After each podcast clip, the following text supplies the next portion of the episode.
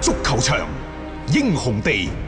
幾多難忘時刻。攞翻住個波，從廣州太陽神到恒大富力，從東較場驚天一射到亞冠加冕，從童話變成現實，從英雄變成傳奇。最偉大嘅球員，最不可思議嘅入球，勝敗之間只有一線。神奇之處，魅力所在，一比零啊！各位，只可意會，更可言傳。足球新勢力。係啦，咁嚟到傍晚時分嘅足球新勢力嘅節目時間段啦嚇，呢度係 FM 一零七點七廣東廣播電視台文體廣播嘅，逢星期一到星期日啊，每日嘅傍晚時分啦，都會有我哋嘅節目咧，同大家一齊啦，就嚇傾下一啲嘅足壇方面嘅最新嘅情況啦嚇，咁啊〜呢個時候啦，除咗大雄之外咧，咁線上嗰邊咧亦都係接通咗阿斌哥嘅電話落嚟嘅。咁啊，斌哥，喂，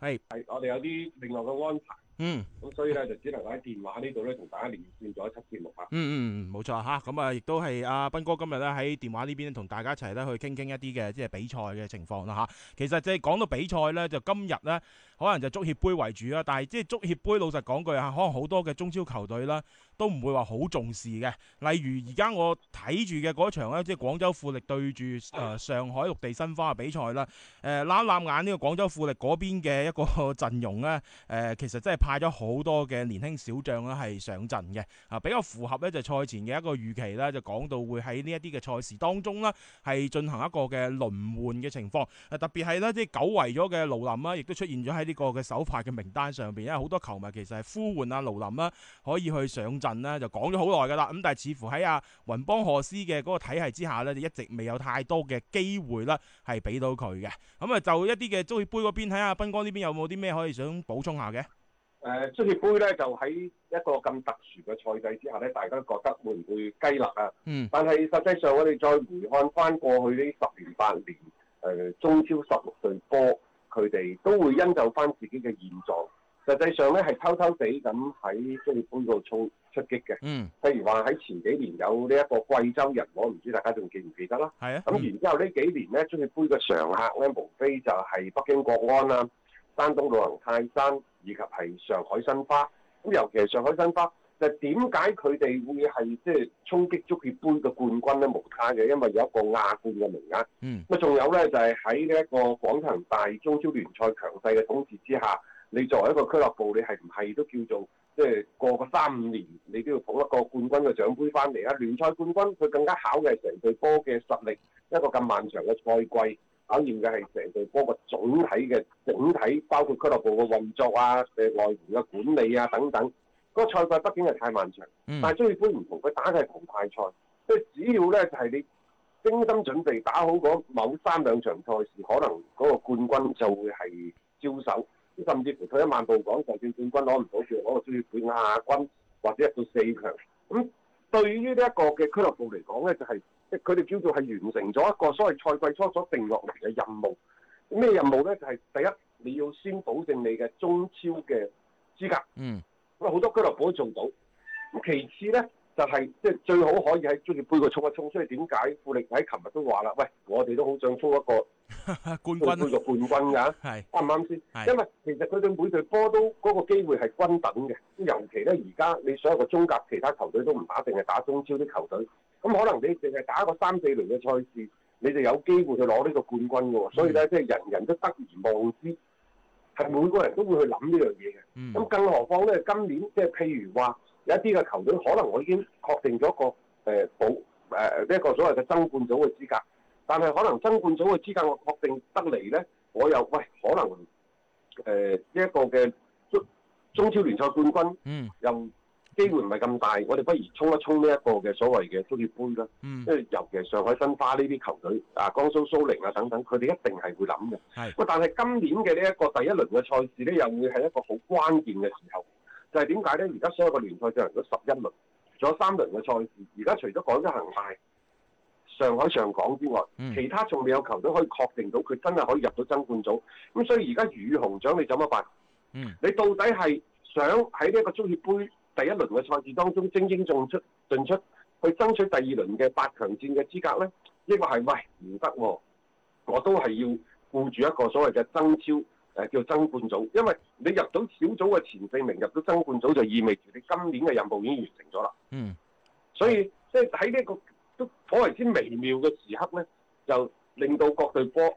俱樂部由上到下都係頗為之躊躇。到底邊頭重邊頭輕咧？咁而家睇嚟咧，絕大多數俱樂部都做出咗一個咧，就叫做係比較理性嘅選擇。唉、咪搞咁多，先保住個飯碗先。而家係一啲咧，即係話誒諗住要去打呢一個嘅保級組嘅球隊，嗯，嗱，不如就即係啊，杯呢搏一搏個可唔可以搏一搏啊？係啊，咁又或者喺恒大上港啊呢啲咁嘅，就可可能佢哋比較資本去做一個輪換。嗯，咁啊，相反其他球隊咧，我而家覺得即係喺一個咁微妙嘅時刻咧，可能佢哋嘅行兵布陣之時嘅心態咧，都係十五個吊桶噶啦，嗯七上八落。嗯到底係一個聯賽好咧，抑或係呢一個聚杯好咧？等等。 係啊，嗯咁啊，即係睇佢哋嘅嗰個心態去決定呢個嘅即係比賽嘅走勢啦。即係反正嗯我就一路聽阿阿斌哥喺度分析啦，一路我就望住即係富力嗰場波嘅一啲情況啦嚇。暫時嚟講個場嗯面比較被動啊，都正常嘅嚇。即係喺大家嘅一個排兵布陣各方面嚟講，我覺得誒、呃啊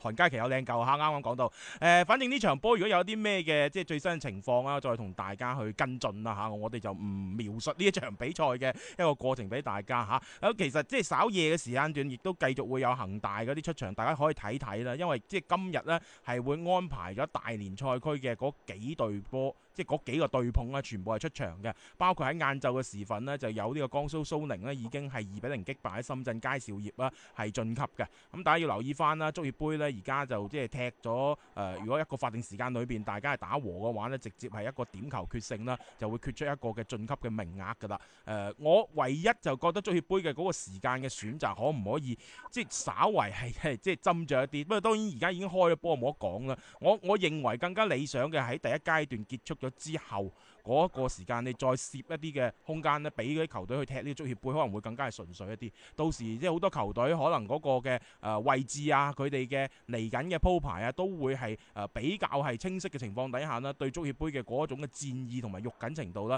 可能要比而家呢係更加係濃厚一啲，佢專登嘅。專登㗎嘛佢，專登嘅，啊佢專登攝喺呢度，因為按照之前中超聯賽嘅編排咧，其實係冇呢一個足協杯呢一輪嘅賽事，係啊，冇㗎嘛即，係佢其實係最尾三輪賽事咧係向後推咗一輪，嗯嗯專登即係空咗呢一個足協杯嘅時間，嗯，即係就係要等到聯賽仲有三輪嘅時候先。即係插一輪足協杯落去，係呢、個佢係佢中國足球協會係專登嘅，啊我覺得，專登咁做㗎吓，咁我嗯我我唔知佢係咩咩意思啊，即係喺呢個時候可能先即係你重視佢咯，啊重重視視佢，佢。 即係唔好話淨係聯賽搞掂咗先，先先擺埋一邊嗰個嘅足協我杯，相信可能亦都會有啲贊助商嘅要求。啊啊啊，呢個其會係實任何嘅結果都係妥協嘅結果嚟嘅啫。啊，咁啊係，OK 啊嚇，咁啊呢個就即係足協杯嗰邊嘅一個情況啦。其實我哋國內嗰邊嘅足壇呢，即係由於咧呢兩日聯賽嗰邊就唔會話有太多嘅一啲消息啦吓，咁啊杯賽究竟踢成點呢？今晚大家睇一陣呢，我哋廣東地區幾隊嘅子弟兵全部嘅結果都會出晒嚟㗎，咁大家可以靜待呢個佳音啦。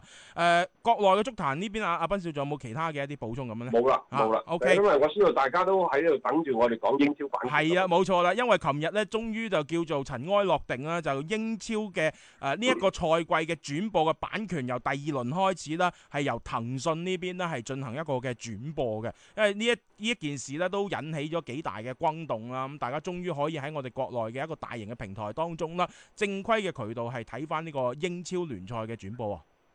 係嗯。當我琴日睇到呢條消息嘅時候咧，我仲原先係以為一條假消息，嗯，搞笑嘅。係。因為點解咧？嗱，誒、其實喺一九到二賽季，蘇寧體育 PP 體育攞嘅版權嗰個錢咧係五點二三億，係，一年咧就係一點七億，一點七幾啊，嗯差，唔多一點八億。咁啊，而家咧只係一千萬。係啊，呢、一個消息出咗嚟，我 覺得方天下之大一千謀。萬美金啊！當然後尾咧嗯就即係有一啲媒體同行同我講話，斌哥，因為之前咧蘇寧已經俾咗百分之五十，咁其實誒、呃、應該俾百分之八十啊嘛，佢而家俾咗百分之五十，嗯即係亦就係話咧，就英超三年嘅版權，佢係收咗一年半嘅錢。咁、嗯第二年咧就你原先嗰個一點七億啦，第二年我算你而家收咗八千五百萬，嗯，但係去到咗而家你收咗騰訊一千萬，你都係收咗九千萬啫，九千五百萬咧，我當你係係，咪？嗯我仲有嗰九嗰嗰嗰嗰嗰嗰一半嘅錢，咁英超都蝕咗嘅喎。係啊咁到底英超同埋騰訊喺度報嗰個咩局咧？嗱，呢啲層次太高，我哋不得而知。嗯我想暫且按下不表，嗯同大家咧就回顧翻過去呢五六年嘅一個版權嘅走勢。嗯，誒、我始終覺得咧，即係話呢啲所謂版權之爭啊，仲係應咗嗰句舊話，叫做分久必合，合久必分。嗯，遙想咧，其實喺一八賽季之前咧，新英當其時喺接呢個英超版權嘅時候，其實有幾個頻道可以睇到嘛？你 P P 可以睇啦，係啊，然之後你騰訊可以睇可以啦，睇啊，冇錯。嗯你仲有愛奇藝都都可以睇啦。嗯係你 P P 接咗翻嚟之後咧，你差唔多係用咗個幾倍比新英貴幾倍嘅價錢，你攞咗翻嚟，你又唔分拆出去。當然可能佢哋都覺得咧，即係分拆出去咗之後，啊都賺唔翻啲錢啦，我不如將所有嘅資源咧就立晒喺其中手中。一方面咧就係、為呢一個蘇寧易購去倒流啦，另一方面咧就係、我既然攞晒啲版權喺自己手中，我嘅廣告價值就最大化。嗯實際上而家喺呢一個嘅版權變現嗰方面，無非就呢兩個，一個就係會員，一個就係廣告變現。嗯但係咧，PP 體育嘅嗰個廣告經營嘅團隊並唔係太好，咁、嗯所以咧，其實佢哋每年完成任務嘅嗰個指標嗰個完成量係比較低嘅。係咁然之後咧，就喺呢個會員嘅嗰、個嗰、個購買嗰度咧，你計都計到㗎啦。佢最多咧都係得嗰兩百萬唔夠嘅會員，兩百萬唔夠嘅會員，佢一一個賽季落嚟收兩百幾蚊，亦就係話佢都係四個幾五個億，嗯，四個幾五個億係頂晒籠㗎啦，收呢一個所謂嘅會員費。係啊，冇錯啊。咁然之後，你再加埋嗰四五個億嘅廣告費，即係十個億人民幣啊！我講，嗯咁但係你淨係個版權嘅費用已經十七億啦。大家要留意呢個只係版權嘅費用，你嘅製作費咧，嗯你嘅燈油火蠟，你嘅人員成本咧，亦就話保守估計佢一年，你就算嗰個信號落嚟喺個衛星落嚟啊，你都要解碼，你都要有機房啊，有鋪租，有人工啊，佢一年起碼要有二十五個億嘅營收。嗯佢可以補到呢一條呔，亦就話其實每年蘇寧咧係大概十五個億到，我判佢呢、個只係一個好粗略嘅，亦都係我自己判嘅，冇咩權威嘅數據嘅。嗯所以喺咁嘅情況之下咧，即係就要求降價。基於咧就係點解人哋都可以降，我唔可以 降？但係咧就英超嘅態度非常之強硬，我就係唔降啦，我就係蝦你，係咯啊就係蝦你，我就針對呢一個你 蘇，係啊就係針對你。我就係針對你玩針對，嗯因為大家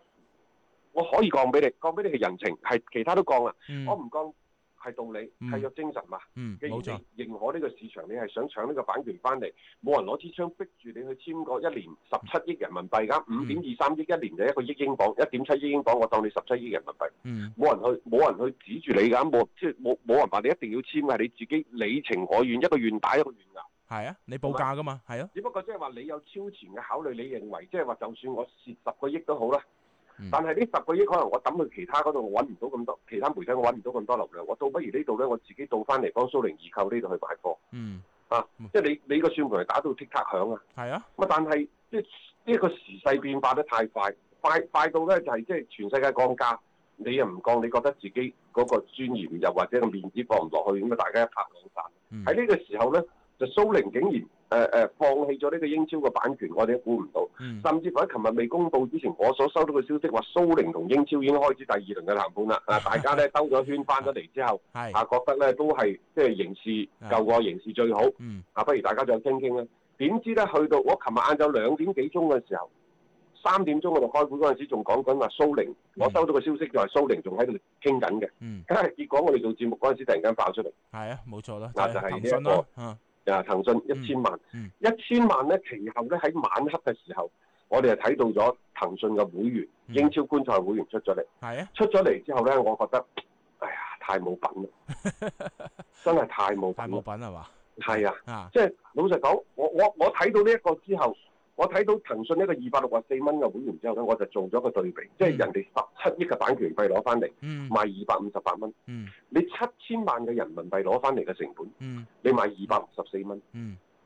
係啊嗯仲有一樣嘢大家可以留意嘅，今年過年大家係咪喺喺喺企嗰度睇個做馬？我係唔咯知有係幾咯多人睇過。係咯，即當係其個時嗯咧，頭條嗰度咧，字節跳動公司係攞咗六點三個億，嗯六點三個億係請全國人民免費睇賀年大片。當然嗰陣時一個好特殊嘅背景啦冇嚇，錯係即係個個都出唔到街啊，然之後喺企咁樣即係做做一個流量嘅拉動。嗯你而家攞一千萬、七千萬人民幣。嗯你騰訊又或者你 PP 呢一個嘅誒騰訊體育能否有咁嘅胸懷，請全國嘅球迷睇英超？嗯又或者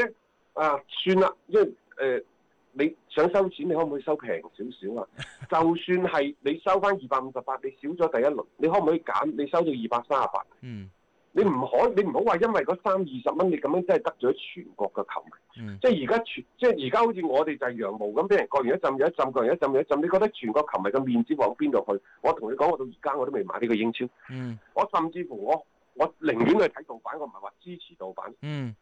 唔係支持盜播，但我寧願去睇盜版去睇盜播，我都唔一定想去騰訊睇，嗯，就係咁解啦。即係我佢佢個操作有啲係啦嘅係啦，嗯翻翻轉頭就係我寧願睇你嘅免費場次，我寧願忍受你兩三分呢個廣告，嗯嗯我寧願呢場波過咗之後，我睇翻呢一個嘅啊啊錄像，我都精華唔係想去買呢個會員，我亦都唔願意、唔想去買呢個會員，嗯冇太錯離譜啦，啊真係係冇錯啊！啊，所以有啲嘢咧不吐不快，大家話喂，阿斌哥，你仲想唔想去騰訊講波㗎？嗯講唔講波係一回事。即係係有時啲嘢我哋要企喺隻球迷嘅角度去考慮嗯。如果我我因為去騰訊可能要去騰訊講波，然之後我就唔講，我覺得我就唔係一個好嘅節目主持人，嗯我就唔係企喺一個普羅球迷嘅角度去考慮問題嘅，同即係我哋球迷永遠企埋一齊嘅主持人。嗯我只係為咗自己一己之私，我只係想去講波嚇，啊揾你嗰一千幾百三五千蚊一場波嘅嗰個講講波啲收入，嗯我蒙蔽咗自己嘅良心，我覺得呢樣嘢我做唔到咯。嗯嗯我今年五十一歲啦，我成日喺抖音直播都講啊，嗯我哋要獲得咧就係率性隨意，喺唔傷害人哋嘅情況之下，任意任性妄為。嗯我唔傷害人哋，我想點做就點做。係咪冇我錯而家亦都唔傷害，我而家唔傷害任何人，我只不過將我內心嘅最真實嘅感受，我想講翻出嚟，僅此而係已。啊，你又代表你自己啫嘛，你冇代表所有球迷講嘢啊，係嘛呢係啊樣嘢啊？只不過你站喺球迷嘅角度，你覺得唔值啊，我唔想去即係購買呢一個會員嘅權限，僅此而已。大家唔好將呢樣嘢太多咁去發散去諗啊，又話阿斌哥喺度號召大家誒罷睇之之冇冇冇冇。全部大家自我己選擇㗎我。我嘅意思咧，好簡單嘅啫，喺冰冷世界入邊咧，我哋溫暖前行咯，係咯，就咁簡咁簡單單，啫嘛。即係聽得我落唔嘅反咪對聽人，哋，係我咯唔反對大家去買呢個會員，係啊，但係我表明咗個立場，就係呢個賽季嘅會員我唔買，嗯就係咁簡單啦。係啊嗯咯，，冇錯啦。咁啊，即係當然啦，即係有得睇翻英超咧，即係作為球迷嚟講啊咧，誒、都係開心嘅一件事情咁。但係我哋都講過啦嚇，即係好似第一輪咁，你講話冇得播啫，咁但係我相信十有八九嘅球迷咧都可以通過各種各樣嘅渠道係睇得到我哋嘅英超聯賽，即係第一輪嘅一個盛況嘅。咁第二輪而家係即係多咗一啲嘅選擇俾大家，咁我覺得呢個選擇權始終喺大家嘅手上啦。呢、個誒點、樣揀擇啊，點樣樣嘅一個方式去睇呢個比賽呢？就大家自己去定奪下，即係嗯只不過呢，誒、或者啦，聽我哋嘅節目啦，其實一啲最新鮮嘅一啲英超方面嘅一啲資訊，我哋都會同大家係跟到足嘅。係啊，咁嗯呢個亦都係一個選擇嚟啊嘛，因為英超佢自己嘅版權啊，大家都知道佢除咗話我哋可以睇到嘅一啲嘅視頻直播版權之外，佢音頻又另外去賣翻出嚟噶嘛。咁其實我覺得喺聲音上面去感受一啲嘅比賽嘅情況，我覺得都係一種嘅途徑嚟嘅。好多球迷有嗱唔同選擇。我同你講啊，嗯，一千萬買一個賽季嘅英超版權，佢其實係等於倒退咗去十幾年前。係啊，其實咁嘅版權對於球迷嚟講係開心嘅，嗯即嗯係話將個版權嘅價格終於打咗落嚟。嗯但係版權嘅價格打咗落嚟，你球迷有冇因為版權嘅價格落咗嚟嗯，而你得益咧？係冇啊嘛！啊你舊年使二百五十八蚊睇三十八輪賽事，你今年使二百六十四蚊，嗯，你睇三十七三十輪七輪賽事，係誒大家話都可以啊，兩百幾蚊平均落嚟，啊一蚊一場都冇嗯嗯抵啊！你出去食隻燒鵝都唔止咁嘅錢啦，係咪先？啊係哎點解你廣東人成日就為咗食，為咗食就幾多幾多百蚊、幾多千蚊，你都願意食？點解你睇過兩百零蚊一個賽季，你又唔去睇呢？嗯我以前都係呢個觀點，我都話啦，如果係 P P，我唔係話因為而家我哋同 P P 合作去做嘢。嗯我哋去睇，而係我覺得即係話任何嘢呢一個價錢攞出嚟應該係要講求講求一個第一係良心，嗯第二你即係咪真係回報社會？當然啦，喺呢個過程當中，我哋唔知道就係 PP 同英超達成咗一個乜嘢合作啊，又或者佢而家只係公布一個賽季，因為又或者係接著嚟明年、後年嗯第二、第三個賽季，可能佢都好貴啦。係佢咯而，家積谷防饑咧，呢個我哋唔知。即係啊個除先但係你一定要即係公諸於眾啦，將一啲我哋不為人知嘅，你認為可以公開嘅資料，可唔可以盡情公開？即係作為球迷嚟講，有一個知情權。我而家睇到個表面嘅現象就係你一千萬入人哋係攞一人哋係攞十七億港人民幣啊，嗯十七億攞一個賽季嘅版權，嗯然之後兩百五十八蚊賣俾你普羅球迷睇。嗯點解你而家攞七千萬嘅成本嘅版權，你要賣兩百六十四蚊？嗯，係啊，即你係真係當球迷啲智商，你球迷普羅球迷專業去咗邊度？我甚至乎想講，嗯啊，即係真係盡嗯真係一個太匪夷所思嘅價格。即係肆意我唔要咁榨求取你話係啊做呢一個廿幾分之一，嗯十七億同七千萬，相差廿幾倍。我唔要求你廿幾分之一，你平一半得唔得啊？平一半你都有錢揾啦。嗯冇錯，係咪？嗯係啊，甚至乎即係我覺得，即係話你我哋而家所謂球迷，可能分分鐘深受其害嘅。可能我哋屋企嘅小朋友，嗯下一輩、下下一輩，都已經俾你啲遊戲搞到即係不知所 謂。而家我哋去到四五十歲，跳出呢一個遊戲嘅坑，結果咧，你又喺英超呢度鋸我一刀。嗯，無無可避免啊，好似感覺上面走 走唔甩咁。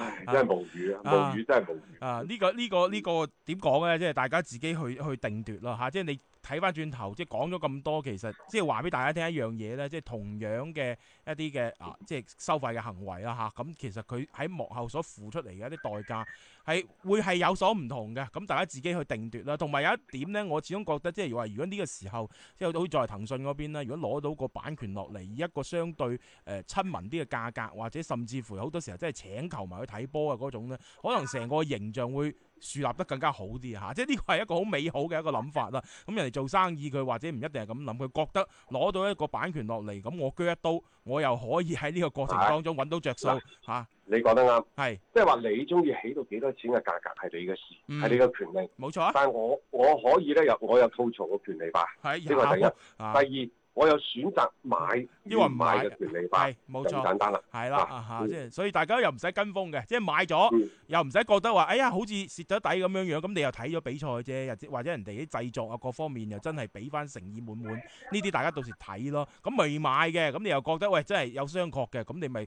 遵從自己嘅一個內心嚇嘅一個選擇咪 O K 我覺得呢樣嘢真係唔緊要嘅嚇，所以大家呢，就不妨啊將個心態放輕鬆啲，畢竟呢，睇波啫，唔需要啊諗到話真係咁誒。呃即係嚴重嘅一件事情，我覺得吓，將心態放輕鬆啲咧，享受足球先係最好嘅一個嘅處理嘅辦法啊！足球新勢力，味道好到極。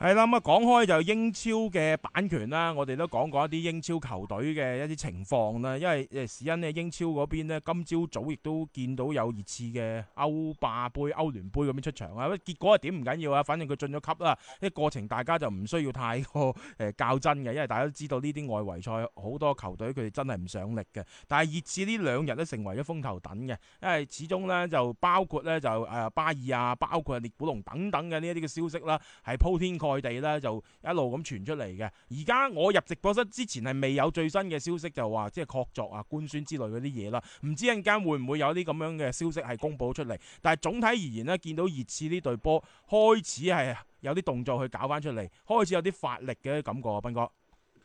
我都唔明點解熱刺要揾翻巴爾，嗯，啊揾翻巴爾咧，咁夏利卡尼 點辦咧？即係一山難藏二虎，嗯，即係你包括列古龍嗰啲咧，就係誒其實問題就唔大嘅嚇，嗯即係即係呃你畢竟係一個嘅初嚟報道嘅僆仔球員，就算你即係係出名門啊，或者皇馬好睇好你啊，諸如此類嘅都冇問題嘅。嗯嗯，但係巴爾翻咗嚟，大家知道巴爾係從呢一個熱刺出去嘅，啊，即係當初薛之龍點解話巴爾二世都又係從呢一個左邊後衞一路打到左邊前衞，打到中鋒、嗯，前鋒咁樣嘅，係咪？嗯嗯好啦，咁你而家翻咗嚟，巴爾打左後衞冇可能噶嘛嗯？咁喺、前邊，你覺得巴爾誒、呃可以同夏利卡尼有可唔可以兼容咧？嗱，我真係未考慮過呢個問題，所以呢個時候就好考呢一個嘅摩連奴嘅平衡之術啊，又或者列維嘅平衡之術啊，到底即係係圍繞住呢一個夏利卡尼去制定戰術咧，抑或圍繞住呢一個巴爾去制定戰術咧？喺更衣室入邊，邊個個話語權係更衣？但係大家話喂喂，你你張達斌成日都喺個陰謀論嗰度去考慮問題，唔係嘅一個團隊，